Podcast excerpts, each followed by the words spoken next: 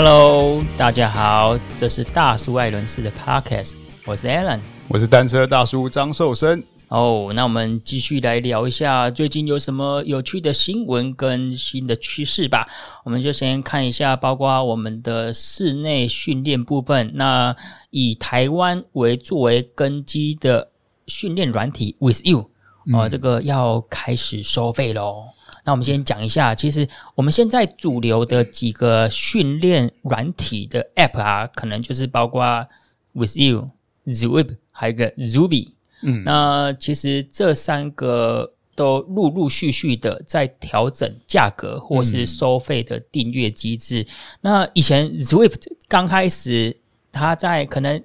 应该是七八年前吧，那个时候一开始他在推 beta 版本的时候还是免费的。对，我们从二零一六开始玩，然后现在呢，他已经呃调整到十四点九九，我们简称说是十五美金呐。对，啊，另外一个呢，应该是。最近的这个后起之秀叫 Ruby，而，Ruby 是比较偏向 AR 的，嗯、就是说它可以这个把实境啊，比如说我们去骑一段可能风柜嘴啊，骑这个台中的呃台中的可能松鼠坡啊，可以把你的 GoPro 路线啊把它上传到上面去啊，所以它是比较一个实境骑乘的部分，然后现在也涨价跟上 Zuby 的脚步，来到十五美金的。最重要的是，因为我之前有订阅过 Zuby，跟朋友一起订的，它有一个这个家庭共享方案 Family，我记得好像是三个人可以一起用。啊，可能比如说你原本一个月是原本十五块钱变二十块，二十二十二十块嘛，嗯、可是你二十可以除以三啊，哦，但现在取消掉了，可能发现说。怎么可能全家都用啊？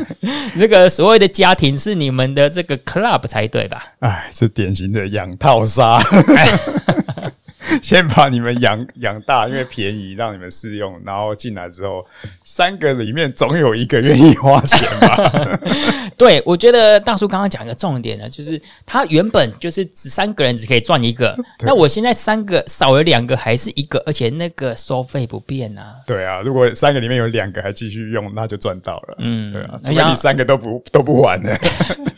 我想问一下，就是 With You。他这么做，因为现在这个训练软体的竞争算是非常的激烈，嗯、然后加上现在各个国家，包括中国大陆，已经全面的呃完全没有风控了嘛，嗯、呃，会不会说我们待在室内骑乘的时间跟使用这个智慧型训练台 Smart Trainer 的频率会降低呢？嗯，感觉上就是。其实以前在 Zrift 每年他自己的那个数据就是有一个淡旺季啊，嗯，像冬季它就是呃旺季，因为整个欧美冬天就不好出去骑车嘛。可是到春暖花开到夏季的时候，它的人数就会下降的蛮厉害的。嗯，那那在亚洲来讲的话，就是反而是冬季跟夏季都都还蛮旺的，因为夏季真的太热了，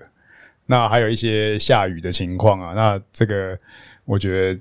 它主要是可以补足这一块。那这个是在整个疫情之前的一个数据反应啊。嗯，那疫情当然这个期间就特别啦，因为他们就等于说搭上这一波都整个是大爆发、大爆炸，所以我觉得 Ruby 也是赶赶这一波，然后再加上这个家庭方案，所以让它的用户也成长很多。不过先讲讲这两个软体蛮大的区别啦，就是 Z Rift 比较是 gaming。它是一个游戏的画面，那它的一些界面上，在使用上，目前为什么还是第一呢？主要我觉得是推出的时间点也早一些，然后再它比较重视社群、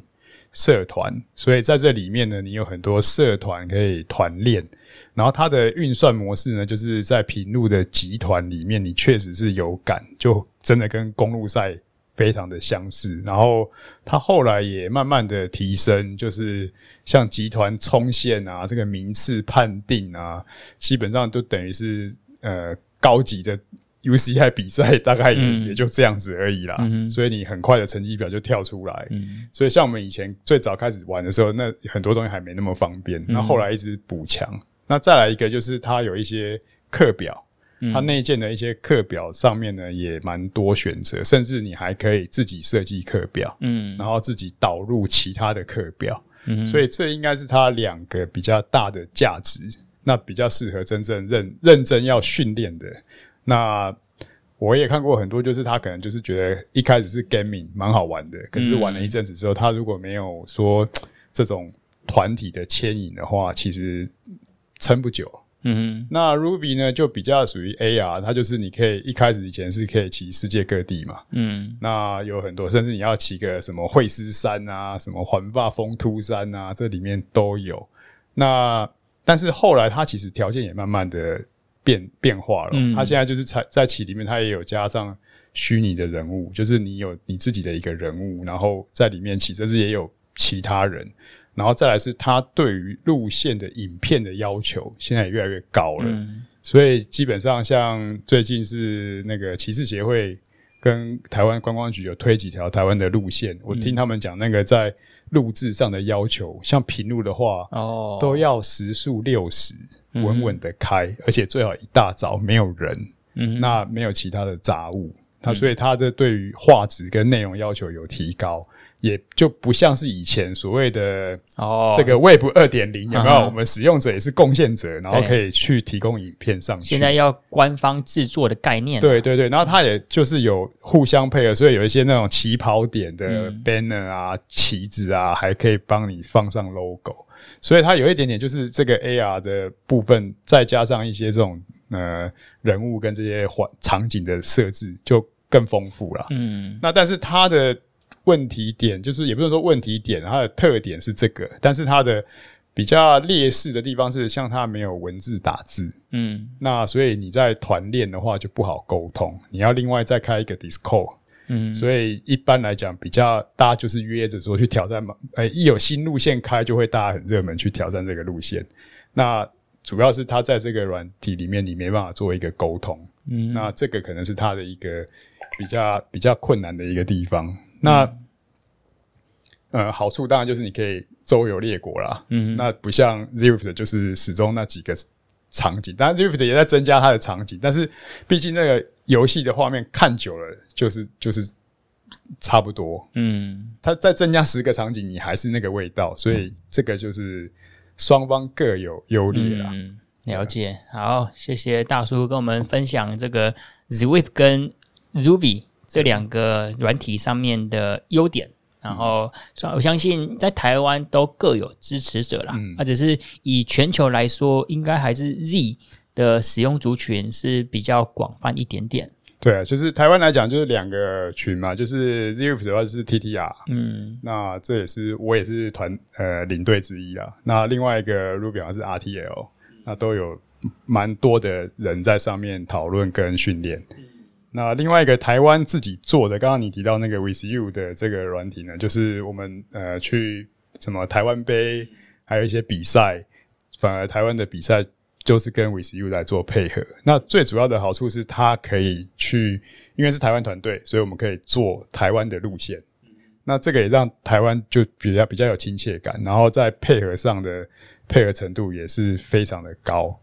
那当然这个。里面它也是属于比较 gaming 的画面，然后呃，现在新的开始要收费，是因为它也开始有课表。嗯，那基本上如果你要做一个可以做课表的类似这样的软件的话，软体的话呢，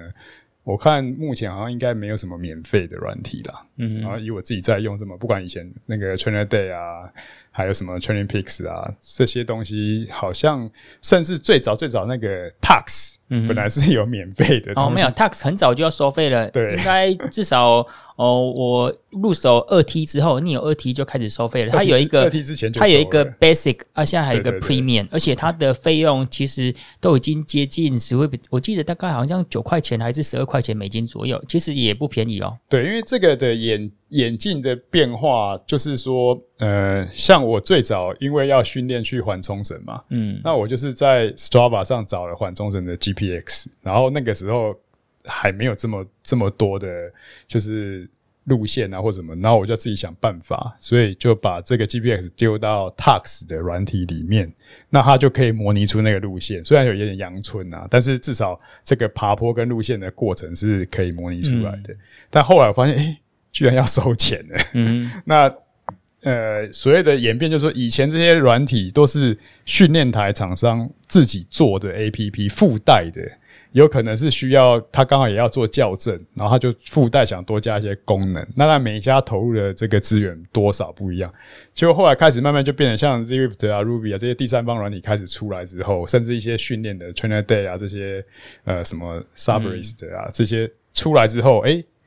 这些训练台公司的软体反而就他就淡化掉掉这个角色，就他们还是做硬体的。嗯，了解。好，那我们来讲一下这个最近最重要的赛事之一啊，春季古典赛的 Paris-Roubaix 北方地狱。嗯，大叔你有看吗？有啊，我从他开始进石板路开始看，哦，就是前面那个平比较平的就没什么好看了，就刚好去先用个午餐，用个晚餐啊，干嘛弄一弄，嗯，然后等到这个。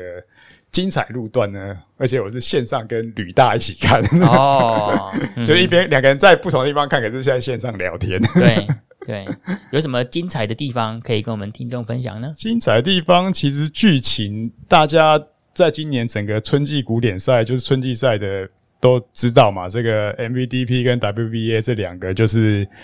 就是不是一般人啊，嗯，他们只要一出来吹，整个速度就快很多，所以才进。我记得好像是第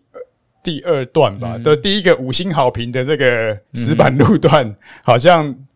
Jumbo Visma 就开始发动了嘛。嗯，那后来就是他的那个队友拉波提就先先挂掉了，先、嗯、因为 也是因为破胎还是机械故障挂掉了嘛。嗯、然后，当然在前面也看到一些这个什么，甚至有那个轮胎，就是、哦、无内胎系统的轮胎就是脱胎了，就脱胎换骨了，真的是换骨，攻克不了，这 被被这个石板路给攻克了。啊！所以应该是那个关键的路段，就是阿伦博这个、嗯、这个路段。其实这个段一直以来就是一个关键点，只是没想到今年大家也前面进攻很快，而且主集团在这边摔的真的是嗯乱七零八落的，所以造成就是很快的领先集团就就形成了嘛。嗯，那出去之后，呃，一度本来一一段混乱，结果没想到 MVDP 有两个队友在领先群，所以这个 Aberystwyth 有三个选手在领先群，哇，那就。一下子看起来，本来以为是 Jumbo Visma 还蛮不错，结果最后剩下 WBA 一个人要对抗这样子，然后就是等于是十几个人在分裂，在分裂，然后最后关键时候我看的比较比较怎么讲遗憾的，嗯，也是心里有点觉得看了这么久，就就是 WBA 一个破胎，嗯，那就几乎就定局了。嗯，对啊，所以并不是真正的两个人的体力上的拼搏哦，反而这一场巴黎鲁贝，我运气的成分在，全部都是运气。然后回想起来，我就觉得也蛮蛮有趣的，就是那那个呃，巴黎鲁贝之前不是 Specialized 在也在发表他的心态吗？嗯，结果闪电的好像完全 全军覆没，哦，好像然后再加上那个 Jumbo Visma 用的是某 V 牌的轮胎嘛。嗯听说台北展也是秘密开了一个发表会，嗯，说是新品应该是九月才会上了，还不能公开，嗯。但是感觉上这些选手也是用了新品的黑科技，结果就被黑到了。哦、对对对，因为我们在业界啊，在品牌方待过，就是实验室的数据不能够完整呈现说。使用者，特别是竞赛选手的实际情况，嗯，我常常听到之前老板讲，东西撒出去两年之后才知道，啊，就是经过，因为形形色色的测试方式，形形色色的人在使用，很多时候不是说你测验测试啊，用一些可能极端测试可以测试的得到这些结果。你撒出去东西，可能特别是我们比较难想象，说在欧洲啊，特别是在北欧国家，他们在冬天骑车的时候会下雪，嗯，然后下雪如果又遇到盐，那其实会对那个铝合金轮组产生腐蚀，嗯，对铜头也会造成不良影响。这个都是我们在亚洲这边在设计的时候，在测试的时候，在开发的时候没有想到的，嗯，所以很多情境上面的使用，真是很难以一概全啊，嗯。好，我们再来看到 Paris-Roubaix，因为它有一些这个产品的黑科技。那、啊、当然，这些黑科技它不一定会上市嘛。嗯、那我其中看到一个比较特别的，就是这个自动胎压的调节系统。嗯，应该不是说自动啦，算是说电子。嗯，哎，我们这个可以透过类似一个 Di Two 的按钮，卫星按钮这样子。我记得好像在之前有看过，呃，一些汽车的。它有一些可能说宾士的那种越野车啊，嗯，或者是那种军事用的越野车，哎，它那个 比如说，哎，我胎压要达到三十，嗯，啊，或是胎压下降就，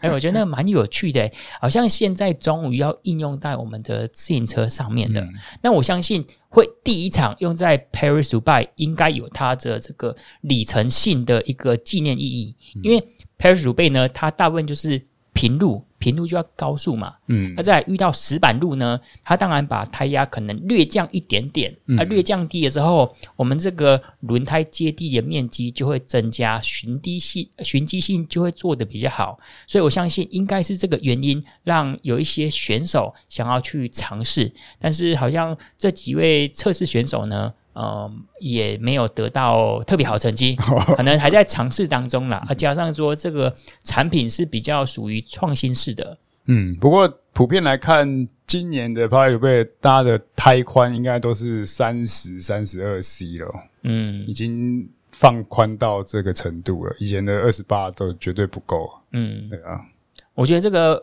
可以就是电子调控这个胎压系统啊，蛮有趣的。因为除了这个之外，其实现在也有一个已经商业化的产品，就是我之前在跟呃速联的代理商顶层，然后那时候跟他们借一辆那个 MTB，那时候速联就有推出一个叫做 Tire Wiz，它那个 Tire 就是轮胎意思嘛，啊，wis 就是 Wisdom 的意思，我相信应该这样子，W I Z 智慧轮胎。嗯。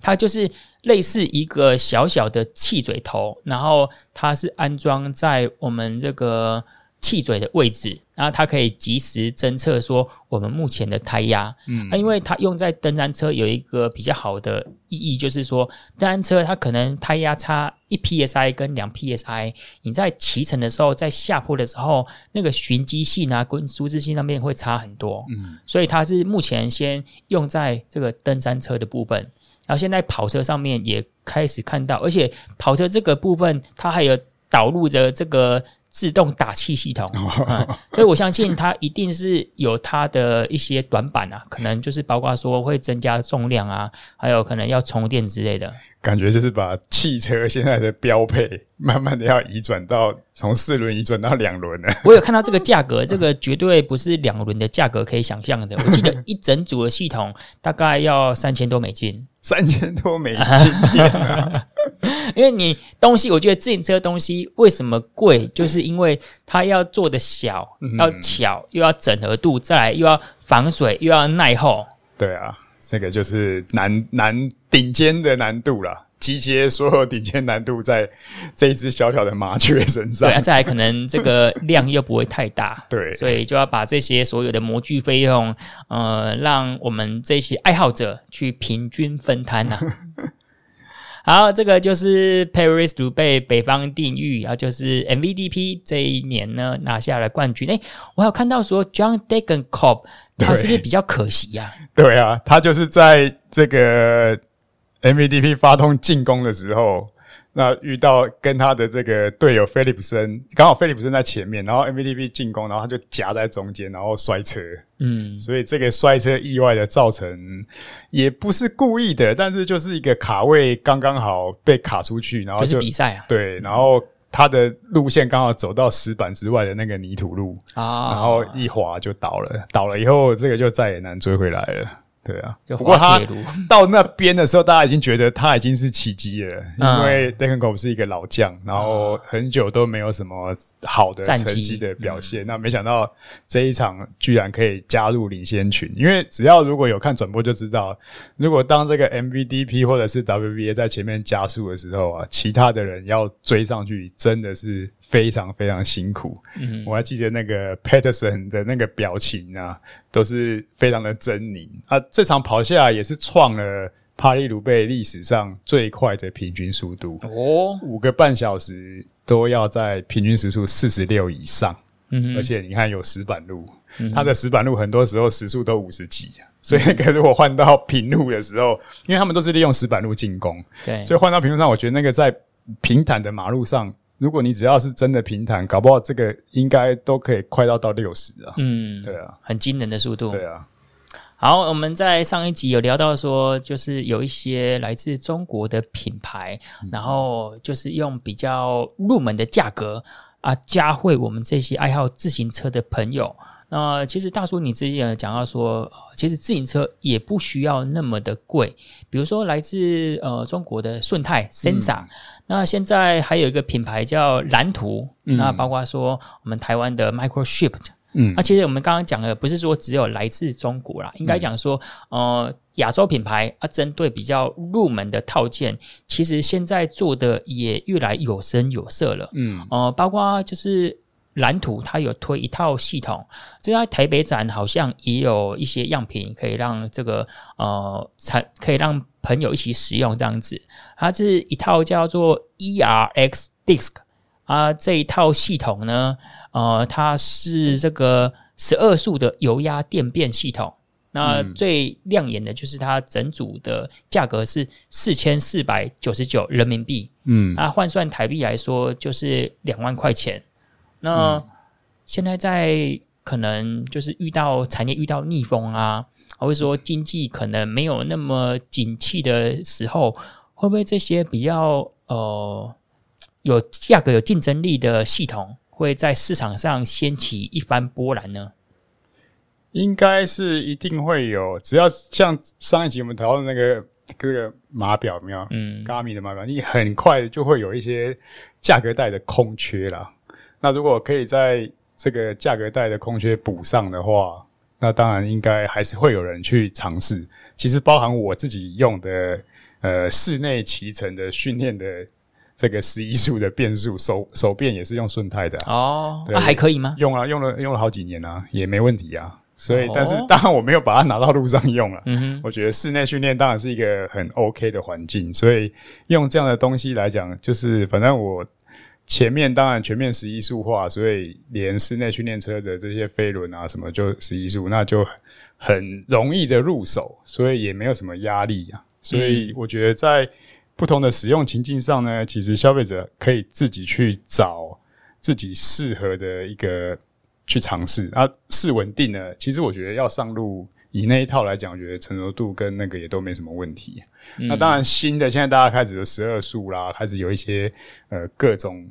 还是电变的哦，对，往上往上去、嗯、怎么讲？渐渐的，就是向上发展的时候呢，很多的东西，我觉得一方面也只能先看看先 先用的人的评价，嗯，那再来可能找一个比较适当的环境自己试看看，然后 OK 的话就，就就我觉得其实没什么问题啊。嗯，啊、好，那我们就呃，我相信这个在台湾应该有一些呃听众应该有在使用了，后续如果有一些 feedback 的话，再让我们知道一下。好，我们本集呢最后一个话题就讲到说，我们上一集讲到，其实很多品牌在随着这个时间的演进呢，啊，如果没有跟上最新的潮流趋势，就会渐渐的被市场给淘汰掉。那在最近呢，我也看到一个品牌，这是法国的 Mavic，哎，他们也推出了这个轻助力的电机，然后是要用在跑车上面的。啊，比较可惜的是呢，因为 Mavic，我觉得在过去五年或是更长的时间。嗯、呃，因为它已经退出这个环法中立车资源嘛，嗯，啊，被 Shimano 这个蓝色大军给抢下中立车的服务，感觉上 Mavic 也有可能说在台湾的推广，呃，因为现在的轮组品牌的竞争真的是非常的激烈，嗯，那 Mavic 好像就没有办法让我们直接想到 Mavic 就想到环发赛，想到环发赛就想到 Mavic。以前我都觉得 Mavic 是一个法国啊，又环发啊，又是有一些革命性的经典品。经典产品，就比如说 Siren、嗯、Siren SL 那个阿姆斯壮都还在还没有使用 Mavic 轮组之前，他就自己偷偷买来用的，类似这种概念这样子。然后还有一些它的一些碳辐条，那时候 m a v i 很早在做碳辐条的轮组，就觉得这个品牌是蛮有前瞻、蛮有革命还有创新性的一个品牌。但最近可能是不是我们的观察不够深刻？我就觉得这个法国品牌好像就是在用它的一些以前说故事的一个行销方式，嗯、就是说，哎，我们是可能很早期啊，然后都是赞助环法，很多冠军选手用我们的轮组这样子啊。可是渐渐的，我觉得，嗯，你只要没有战绩啊、呃，没有你这些英雄人物帮你背书。然后没有这个最主要牛肉就是新品推出来，对，产品会说话，对啊，因为 Mavic 就我的了解，它之后来就是经过了几个几次的转手啦，有某些集团就是把它买下，然后又合并又重组。那经过几次这样的折腾之后，有一段时间它也出人身部品嘛，鞋子啊什么的，嗯、但是你看到它在硬体零件上面就。基本基本上蛮困难。那我相信环法赛的这个黄色的中立车一直以来大家升值的印象，嗯，但是说实在，时代的变迁跟改变，你这个品牌本身。就算只有轮组，可是你没有其他的零件。可是我今天比赛中有一半以上的车队都用 Shimano 的零件，嗯，那这个时候很容易的就看得出来，慢慢的趋势会往这边维修服务什么，你就是必须用这样子的一个中立服务来做了嘛。所以整个来讲，当然 Shimano 也是 UCI 的这个合作伙伴嘛，所以渐渐的来讲就被取代。那 Mavic 如果这一波再出来，可能也是看准这个电辅车对新的这个市场趋势，嗯、看看有没有办法再再抓一波。毕竟品牌价值还是在，嗯、品牌的这些印象存在的这种存在感，大家都知道，威尔你是知道嘛，所以。看能不能再再继续有一个后续的发展呢、啊？嗯，刚刚大叔讲到说 Mavic 的人生不平啊，哦，那时候确实它的黄色确实深植人心。然后再来呢，在更早期的，我有看过一套这个 Mavic 的电变系统。哦，那个叫 Zep，哎，Zep，还有 Mechatronic，对，对对，好像叫 Mechatronic，它有有线电变跟无线电变嘛，所以其实我会早期我会想到 Mavic，我会想到是一个法国，嗯啊，很有革命创新，很。应该讲说很个性化的、很勇于挑战的品牌，嗯、所以我才想说，是不是我的观察不够深刻？我觉得最近五年我没有看到它，哦，这个是很厉害的产品。比如说 Zip，它什么 NSW，它是做一个鲨鱼鳍的轮组嘛，嗯、对，啊，或是 Princeton 也是做类似的一个概念这样子啊。Mavic 轮组，因为早期它实在有太多令人印象深刻的设计了，嗯嗯，啊，最近就可能。呃，也希望是我们没有注意到啦。哎啊，现在就是 Mavic 也推轻助力电机系统，然后现在还是属于一个比较研发跟一个算是宣传的阶段。据说他们现在还没有资金到位啊，所以因为你要做电机系统，这个我们现在讲说，呃，台湾的自行车产业都怕电啊，不是说怕被电，是因为呃，因为。自行车产业是比较偏向于组装或者轻加工，澳门、嗯、跟这种电机系统啊，跟软体系统比较难结合起来。对，那其实这个对自行车品牌是一个蛮大的挑战，因为只要带电的产品呢，它一定会坏 啊，这个是保证的。呃，因为一定有电池嘛，电池是一定会衰竭、一定会故障的。那你这些后续的 after market sales、after market service 要怎么做呢？嗯、其实这个都是呃，可能。全球来说，真的就是只有大品牌，像捷安特它自己一条龙的系统，然后可能 Track 也可以，Specialized 也可以。可是其他间的呢，特别是说像 Mavic，它只有做零件部分，它要怎么要针对它的通路商，针对车店做教育训练，还有后续的逆物流，这些其实都对呃一些比较经典、比较早期的这个龙头品牌啊，会是一个挑战哦。对，因为做金属加工的要转成有点做三 C 的这种服务，我觉得这两个是隔行如隔山呐、啊。嗯，没错。好，那我们这一集呢，呃，也差不多讲了快三十分钟了。好，那我们就感谢你的收听。如果你想听什么主题，可以在 FB 搜寻大叔爱人士，或是透过 Podcast 留言告诉我们。我们下次见，拜拜。拜拜。